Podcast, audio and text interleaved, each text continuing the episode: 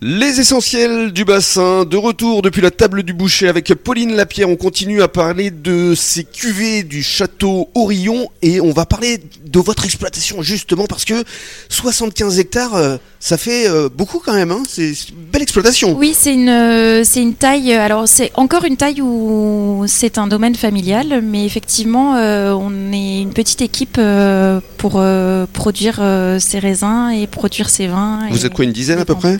Oui, une toute petite dizaine. D'accord. Vous êtes répartis alors dans l'entre-deux-mers, les côtes de Bordeaux et Cadillac. C'est ça. En fait, euh, on a la chance d'être dans une région euh, avec une vraie diversité de terroirs et donc d'appellations. Euh, L'entre-deux-mers, euh, alors est plus connu euh, pour ses blancs secs, Bien sûr. avec des terroirs. nous, en particulier, on est sur des terroirs assez froids, euh, qui sont parfaits pour des sauvignons et des sémillons. Et l'entre-deux-mers, donc vous avez participé à Cabane en Fête, forcément. Oui, à Andernos, on y est tous les ans depuis 20 ans. Euh, c'est euh, à chaque fois un super moment. Euh, Début décembre, oui, Mhm. début décembre. avec Bruno Bailet notamment. euh, Exact.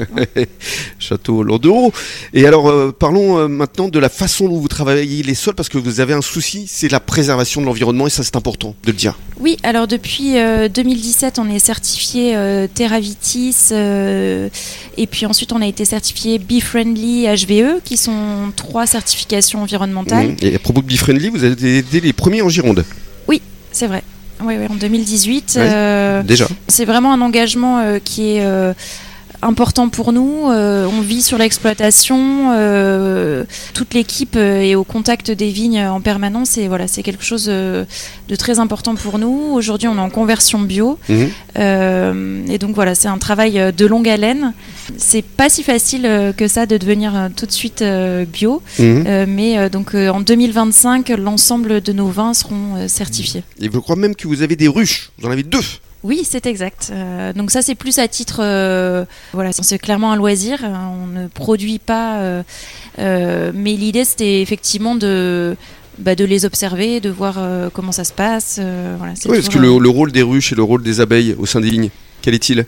Alors, en soi, euh, la vigne n'a pas besoin d'être euh, pollinisée. Euh, mais par contre, euh, on sait aujourd'hui que la biodiversité est hyper importante euh, en agriculture de manière générale. Mhm. Et euh, donc, on a. Voilà, la tendance aujourd'hui, c'est.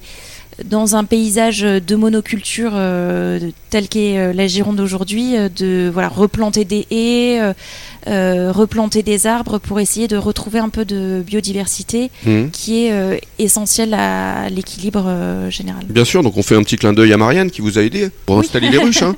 Oui. Eh oui, Marianne, c'est la sœur de William. Exact. C'est ça. Et dans quelques minutes, on va détailler vos cuvées. À tout de suite.